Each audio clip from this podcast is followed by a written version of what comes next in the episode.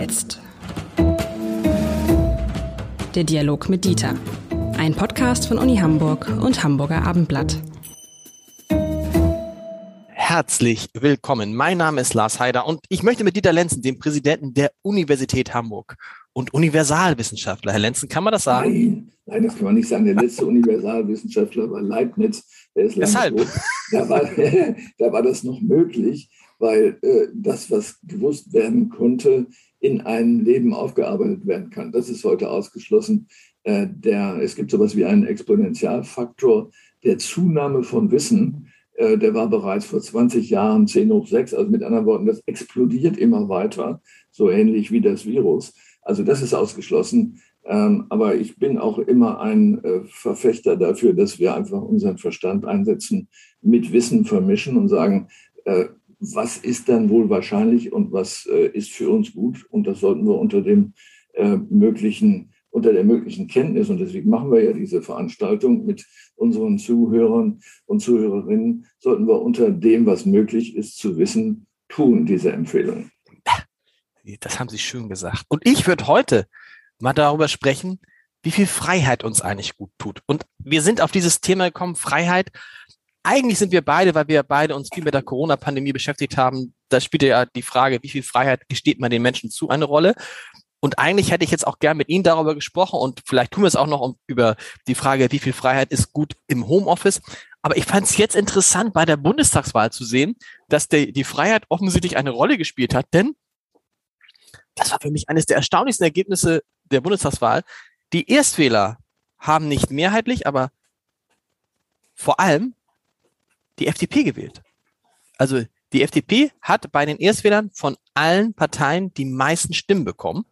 Und die FDP ist natürlich, wissen wir alle, eine liberale Partei, aber liberal heißt auch eben halt, dass Freiheit ein wichtiger, ein wichtiges Momentum ist. Und da habe ich mich gefragt, beginnt diese, dieser Wunsch nach Freiheit, dieser Wunsch nach Selbstverwirklichung, ich möchte über mein Leben bestimmen, ähm, wird das wieder, kriegt das wieder eine stärkere Wichtigkeit, eine stärkere Funktion, auch angesichts der Corona-Pandemie?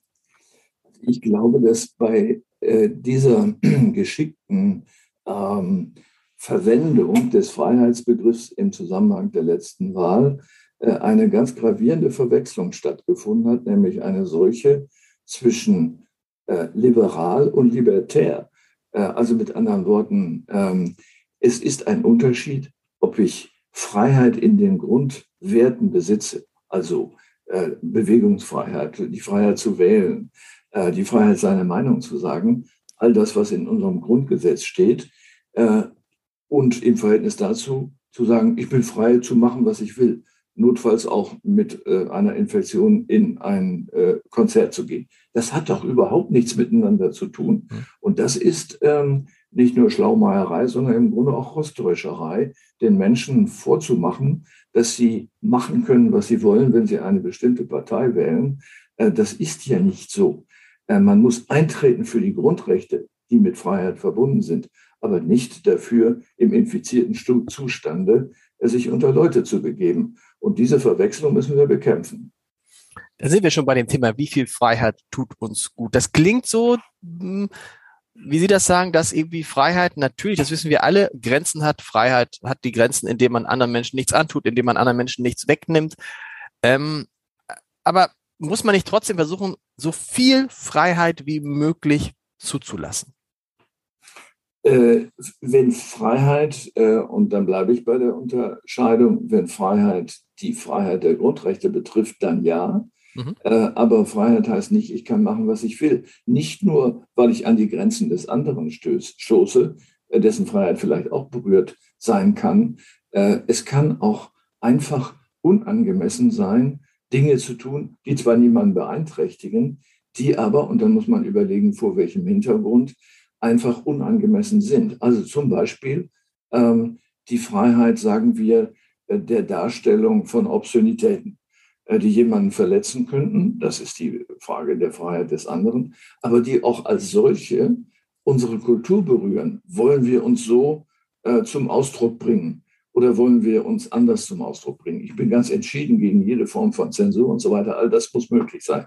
Aber äh, die Grenze äh, des Handelns äh, im Sinne von ich mache, was ich will, muss in uns selber sein. Und wir müssen sagen können, das könnte ich zwar jetzt machen, aber das will ich nicht machen, auch wenn es möglich wäre. Übrigens, das ist ein interessanter Punkt, weil ich finde, das ist auch der Kern der Pressefreiheit. Wenn man als Journalist arbeitet, dann beruft man sich ja gern auf die Pressefreiheit. Das heißt aber nicht, dass man machen kann, was man will, sondern dass man auch für sich so einen inneren Kompass haben muss. Für uns beim Abendblatt gibt es zum Beispiel, dass wir Opfer von Verbrechen nicht zeigen. Gerade, mhm. gerade wenn sie, ne, also da gibt es ja andere Zeitungen, die dann zeigen Menschen, die gerade frisch zusammengeschlagen worden sind und zeigen die auch einfach so mit an, das tun wir nicht, dass wir Menschen nicht ansprechen, die Opfer von Verbrechen geworden sind, dass wir nicht, ähm, also dass wir auch vorsichtig sind, wenn, wenn gegen Menschen ermittelt wird oder wenn Menschen in einem Verdacht stehen, dass wir das dann, dass wir über die im Zweifel dann auch nicht berichten oder erst dann berichten, wenn es äh, äh, soweit kommt. Und das ist halt die Frage in Sachen, wie viel Freiheit tut uns gut? Hat jeder diesen inneren Kompass? Hat jeder auch sozusagen die moralische Selbstverpflichtung, eben nicht alles das zu tun, was ihm aufgrund eines bestimmten Grundrechts zuzustehen scheint, zuzustehen scheint? Ja, ich finde, Sie haben ein gutes Beispiel gewählt. Äh, wenn es äh, um die Frage geht, druckt man ein Foto von einer Person, die durch eine Straftat verletzt worden ist, äh, etwas abstrakter formuliert, zeigt man Leiden. Äh, zeigt man offensiv Leiden. Nehmen wir das einfache, äh, ohne, ohne zu brechen, aber ganz, nehmen wir das einfache Beispiel. Sie erinnern sich an das tote Kind, äh, das äh, aus, aus dem Meer angespült wurde, ein Flüchtlingskind. Ja, so, ja, das war so eine Frage, wo man sagte, da gab es viele Sachen, das darf ich zeigen, also zeige ich es auch. Und ich fand, nein, das darf man nicht zeigen, weil man Leid nicht zeigt und weil es, weil es ich fand es schlicht unmoralisch. Ja, äh, das ist eine ganz schwierige Frage an dieser Stelle. Es gibt eine philosophische Position von Richard Rorty, ein berühmter ähm, Ästhetikphilosoph, der eine interessante These aufgebracht hat. Der hat gesagt, äh, das Zeigen von Leid ist dann angemessen, wenn ich genügend äh, Wahrscheinlichkeit benennen kann, äh, dass dieses Zeigen die Wahrnehmungsfähigkeit der Menschen erhöht für das Leid, so dass sie das Leid bekämpfen. So, das ist natürlich im Einzelfall schwer zu entscheiden. Ähm, aus Sicht von Roti ist das eine ästhetische Frage. Das heißt, die Ästhetik ist nicht äh, die Ästhetik des Schönen, sondern die Ästhetik der Wahrnehmungsfähigkeit, die Wahrnehmungsfähigkeit zu schulen. Und genau an der Stelle würde ich sagen, wenn wir in jeder Zeitung jeden Tag solche Bilder hätten, dann zerstören wir unsere Wahrnehmungsfähigkeit für das Leid. Da sagen wir, ja, da ist wieder einer angespült worden. Das mhm. sollen ja ein paar Tausend sein, kann ja alle zeigen. Äh, aber dann äh, stumpfen wir ab. Mhm. Und genau das ist der Grad, an dem Sie wahrscheinlich äh, jeden Tag entlang gehen müssen. Ähm, es kann sein, dass das Zeigen eines Leides so, äh, so enorm ist, so, so äh, phantasmatisch, dass man sagt, also äh, das müssen wir jetzt zeigen, damit die Menschen begreifen, das und das passiert, wenn das und das der Fall ist. Aber äh, das kann nicht ähm, zur Gewohnheit werden oder gar zum Markenkern eines, eines Mediums. Und das ist nämlich dann der Punkt, mit wie viel Freiheit tut uns gut, dass man halt, je größer man ein Recht auf Freiheit ausüben kann, sich auch klar sein muss, je größer wächst dann auch die eigene Verantwortung. Aber sich das bewusst zu machen, glaube ich, da sind, ich will, da, da sind nicht wenige Menschen mit überfordert. Weil es ist halt irgendwie, wie oft höre ich auch gerade von Journalisten, wieso, ist doch erlaubt. Ich mache, was ich, ich mache, was ich darf. Ist doch gedeckt von der Pressefreiheit. Und wenn man Freiheit so versteht, glaube ich, dann fängt man an, sie zu missbrauchen. Das ist richtig. Äh, man muss sich vor Augen führen, es äh, ist das Recht, etwas Bestimmtes zu äußern, aber nicht die Pflicht, es zu äußern. Und so, die, beiden Dinge genau. müssen, die der beiden Dinge müssen zusammen betrachtet werden. Wenn ich ein Medium mache, eine Zeitung oder sonst etwas, dann muss ich immer überlegen, ist das jetzt meine Pflicht, das zu zeigen im Sinne der Aufklärung der Menschen über einen Sachverhalt und nicht bloßes äh, Sensationsgeheische zu sagen, dann verkaufe ich mein Ding besser. Ja. Das ist ein guter Punkt, Pflicht und Freiheit. Ich würde gerne noch einen anderen Punkt nehmen, weil wie viel Freiheit tut uns gut? Eines unserer Lieblingsthemen, lieber Herr Lenzen, die Frage des Homeoffice. So, da wird irgendwie, finde ich ja, den Menschen, den Arbeitnehmerinnen und Arbeitnehmern ein Stück Freiheit zurückgegeben, ein Stück ähm, Selbstständigkeit zurückgegeben. Und ich finde, das ist großartig äh, und führt sozusagen zu so einer Emanzipation, die wichtig ist hat fast schon so einen aufklärerischen äh, Faktor, weil die Leute merken, ja, wie es ist, sich sozusagen als, als, als, als, als Firma für sich selbst zu organisieren. auch da muss es Grenzen geben, aber sind die Grenzen in vielen Firmen nicht noch zu weit gefasst? Oder zu eng? Äh, zu eng gefasst, Entschuldigung, zu eng gefasst, was rede ich? Zu eng gefasst. Zu eng. Ja, das ist, ist sicher möglich. Äh, aus der Sorge heraus äh, wird es der Fall sein, dass zu Hause nicht ordentlich gearbeitet wird, äh, sondern die Qualität der Arbeit leitet und womöglich auch das Volumen der Arbeit leidet. Hm, dafür gibt es nach jetzigem Untersuchungsstand, und es gibt eine Reihe von Untersuchungen dazu, keine Evidenzen. Im Gegenteil, ähm, man geht davon aus, da gibt es einige Untersuchungen, dass der Leistungszuwachs durchschnittlich, natürlich gibt es Faulpelze, darum geht es nicht, dass der Leistungszuwachs zwischen 10 und 15 Prozent liegt, wenn man über den Moment, in dem man die Arbeit vollzieht, äh, und die Art und Weise und die Umstände, ob äh, am Küchentisch oder am Schreibtisch oder von mir aus auch im Bett, äh, ob, wenn man darüber selber bestimmen kann. Also mit anderen Worten, hier geht es gar nicht um Freiheit, sondern um Selbstbestimmung, das ist ja nicht dasselbe, ähm, und um Bestimmung der eigenen Lebensumstände und auch des Umgangs mit Zeit. Mhm. Äh, so, und das ist ja bei jedem unterschiedlich. Äh, jeder hat seinen Tagesrhythmus. Es gibt viele Gemeinsamkeiten bei Tagesrhythmen, aber manche Leute sind morgens arbeitsfähiger als abends und umgekehrt. Das kann man dann alles berücksichtigen. Oder die Kinder sind im Bett und so weiter. Also mit anderen Worten, ähm, es spricht eher viel dafür, diese Möglichkeit einzuräumen. Äh, aber man muss natürlich im Auge behalten, dass nicht dann die durchschlüpfen, die sagen, super, keiner guckt hin, ich mache gar nichts.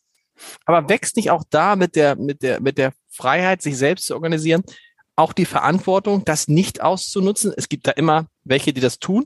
Aber grundsätzlich, wenn man den Menschen mehr Freiraum, mehr Freiheit gibt, dann fangen sie an, selber zu denken und dann fangen sie selber an, Verantwortung zu nehmen und sind dann auch verantwortlicher für das, was sie tun.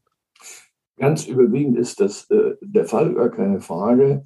Äh, wir müssen ja unsere äh, Arbeitnehmer als erwachsene Menschen ernst nehmen, äh, die über sich selbst auch am besten wissen, was die besten Bedingungen für ihre Leistungsfähigkeit sind und ihnen dann auch gestatten, das zu machen. Nun gibt es Berufe, wo sich die Frage nicht stellt. Wir reden Klar. jetzt natürlich fast immer über Mittelschichtberufe.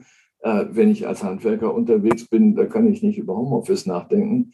Äh, also mit anderen Worten, das ist auch ein bisschen eine elitäre Debatte. Äh, das äh, kann man nicht anders sagen. Auf der anderen Seite, die Zahl der Büroberufe ist groß. Die ist weit über 50 Prozent. Also es ist schon ein nennenswertes Thema. Wenn wir darüber sprechen, wie viel Freiheit uns gut tut, finde ich, lohnt es sich immer mal ins Ausland zu gucken, weil es gibt ja durchaus da unterschiedliche ähm, Ansätze. Und dann guckt man nach China und denkt, pups, hups, da funktioniert es irgendwie, ist jetzt nicht so ein freiheitliches System, aber funktioniert bei anderen Bereichen genauso gut oder deutlich besser als bei uns. Stichwort Wirtschaftswachstum. Ja, an so einer Stelle kommt dann immer, äh, und das ist auch äh, absolut angemessen, dann kommt das Argument, das ist auch eine andere Kultur. Das ist in der Tat eine andere Kultur. Äh, für China kann ich es nicht so gut beurteilen wie für Japan. Ähm, aber ähm, wenn über Jahrtausende sich eine Kultur entwickelt hat, in der die Freiheitsfrage nicht die Rolle spielt, wie in der europäischen, durch die Aufklärung gekennzeichneten äh, Kultur, äh, dann sind die Verhältnisse natürlich anders. Das heißt, äh, der Leidensdruck, der dadurch entsteht, dass ich nicht tun kann, was ich will, dieser Leidensdruck äh, ist dann nicht so hoch. Aber nehmen wir äh, den japanischen äh, Bereich. Ähm, es gibt dort ähm, eine Erscheinung, ähm, die mit dem Wort Wa verbunden ist. Wa heißt Harmonie äh, und äh, die Verpflichtung für jeden Einzelnen, alles zu tun, dass die Gesellschaft harmonisch ist. Äh, und das lernt man sozusagen im Grunde drei Tage nach der Entbindung oder nach der Geburt. Ähm, alles zu tun, was Harmonie in der Gesellschaft absichert. Das kann sogar so weit gehen. Ich habe das selber auch bei Schulkindern gesehen in Japan, äh, drei, vier Kinder sind in einem Kaufhaus und stehlen etwas. Äh, die Verkäuferin sieht das und schaut weg, bewusst. Warum tut sie das? Weil sie sagt, äh, wenn ich jetzt hier was inszeniere mit diesen drei Kindern, dann störe ich die Harmonie. Mhm. Die Kinder wissen ja, dass sie das nicht dürfen. Ich muss sie also nicht belehren. Den Verlust der drei Bleistifte nehmen wir in Kauf. Schlimmer ist es, die gesellschaftliche Harmonie, Harmonie zu zerstören. Und das durchzieht eine ganze Kultur, sodass der Regelungsmechanismus für das Funktionieren der Kultur nicht über den Mechanismus Freiheit, sondern über den Mechanismus Streben nach Harmonie läuft. Das heißt, Freiheit ist nicht das einzige Instrument, mit dem man eine Gesellschaft zum Funktionieren bringt, in der sich die Menschen trotzdem wohlfühlen. Und die funktioniert dann auch, die, die, genau, und die Frage ist ja, geht es den Menschen schlechter, wenn sie nicht so viel Freiheit haben wie wir? Und wenn man sich die Japaner anguckt, denen geht es zumindest nicht schlechter, die werden älter, die sind harmonischer. Ja, das ist natürlich eine schwierige Frage. Man hat ja versucht, weltweit durch Studien äh, zu der sogenannten Frage des Glücks äh, mhm. im Grunde eine, eine Norm zu finden, die eigentlich für alle gelten müsste. Das ist natürlich etwas schwierig, ähm, Glück zu definieren. Äh, die gängigsten äh, Definitionen äh, gehen in die Richtung, Glück findet dann statt, wenn das Maß an Leiden und an Entbehrung besonders klein ist. So, und dann gibt es eine zweite Kategorie, die dann eher auf andere Aspekte abhebt. Wenn man das zur Grundlage macht, dann haben Sie recht. Dann kann man sagen, in diesem Sinne Glück zu definieren, heißt ja nicht, dass man in Japan unglücklich ist. Äh, es gibt dort kein größeres Leiden als woanders, weil man in Japan wäre etwa. Und es gibt auch keine Entbehrungen, die größer sind als woanders, eher im Gegenteil. So, und ich glaube, wir müssen uns zunehmend klar werden, dass die Kulturgeschichte, auf der wir aufruhen, die ungefähr 3000 Jahre alt ist in ihrem Kern, äh, dass das nicht die einzige Möglichkeit ist, Gesellschaften zu einem für die Gesellschaftsmitglieder äh, erträglichen, äh, einer erträglichen Existenz zu führen. Wir müssen uns ein bisschen zurücknehmen in dieser Frage, was nicht heißt, die Menschenrechte in Frage zu stellen unter gar keinen Umständen. Aber was eben auch heißen kann, dass man Freiheiten einschränken muss. Und das haben wir in der Pandemie gesehen. Ja, schön war es nicht, aber so richtig schlimm waren ja bestimmte, also wenn man jetzt sagt, also du darfst jetzt, äh, darfst jetzt in den Supermarkt nicht mehr gehen, ohne eine Maske zu tragen, das empfinden einige als Einschränkung, aber ehrlich gesagt, man gewöhnt sich dran und so dramatisch war das jetzt nicht und so, das betrifft ja durchaus viele dieser Einschränkungen, die wir hatten. Für mich hat das mit Freiheit gar nichts zu tun, sondern mit Libertinage. Mhm. Äh, und das ist der Unterschied. Äh, ich will alles machen, was meinem Genuss äh, gut tut. Äh, das hat mit Freiheit nichts zu tun. Das müssen Sie mir erklären. Was heißt das also, was Genuss gut? Das verstehe ich nicht. Ich verstehe es nicht, Herr Lenzen. Ja, da müssen wir darüber reden. Ich hatte ja vorhin versucht, schon mal zu sagen, Freiheit im Sinne der Definition des Grundgesetzes oder auch der mhm. Menschenrechte, äh, von äh, Wissenschaftsfreiheit über äh, Freiheit der Presse und so weiter, das sind äh, Kernfreiheiten, die unhintergehbar sind. Aber ähm, in ein Restaurant gehen zu können, obwohl ich bestimmte Beeinträchtigungen zeigen muss, nämlich äh, zeigen kann, nämlich infiziert zu sein. Das hat mit diesen Freiheiten überhaupt mhm. nichts zu tun. Die können Sie über das Grundgesetz gar nicht vernünftig definieren, sondern das ist eine Genussfreiheit, wenn Sie so wollen. Mhm. Das, das bezeichne ich als Libertinage. Der Begriff äh, kommt im Grunde äh, aus äh, der äh, Zeit des 18., teilweise 17. Jahrhunderts in Frankreich, äh, wo die herrschende Klasse in Libertinage lebte. Das heißt, ähm, äh, in ähm, Lebensumständen, wo man machen konnte, was man wollte, weil einfach das Geld da war äh, und äh, die Bevölkerung ausgebeutet wurde, so dass man ähm, also alle möglichen Veranstaltungen im Schloss durchführen könnte. Das ist, das, ist, das ist ein interessanter Punkt. Das haben wir ja heute auch noch, dass Leute dann sagen oder die viel Geld haben, sagen, ich habe da eine dicke Yacht und ich habe halt tolle Autos und ich habe ein Privatjet und so.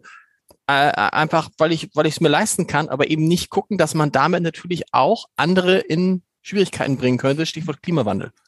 Auf dem Flugzeug oder der Yacht zu bestehen mit dem Argument der Freiheit, äh, das ist eine Beleidigung des Grundgesetzes.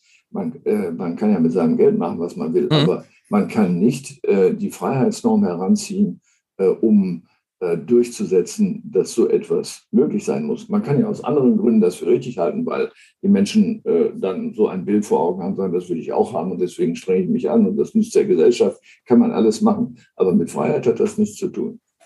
Lieber Herr Lenzen, wunderbar. Ich bin gespannt. Nee, vielleicht müssen wir über Glück reden. Aber Glück ist so schwierig. Vielleicht reden wir in einer der nächsten Folgen mal über Glück. Aber ich könnte mir vorstellen, vielleicht reden wir auch mal wieder über Politik. Pandemie ist weniger geworden, das freut uns beide sehr. Ne? Das Thema wird kleiner und kleiner oder kommt da noch was auf uns zu im November, Dezember, Januar? The future is not ours to see. Okay, Sarah, Sarah. Bis nächste Woche. Tschüss. Bis nächste Woche.